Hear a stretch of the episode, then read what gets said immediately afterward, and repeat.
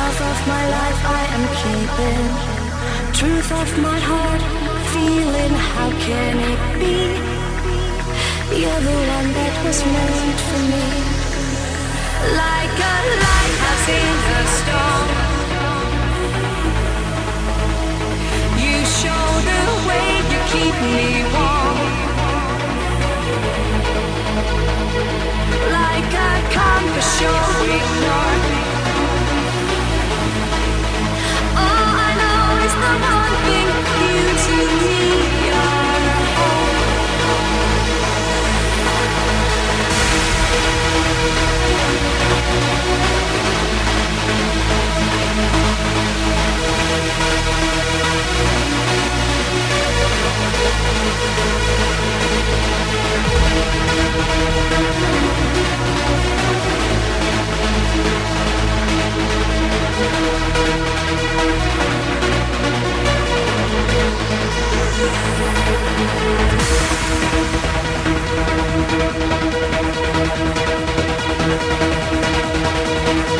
back. We'll be right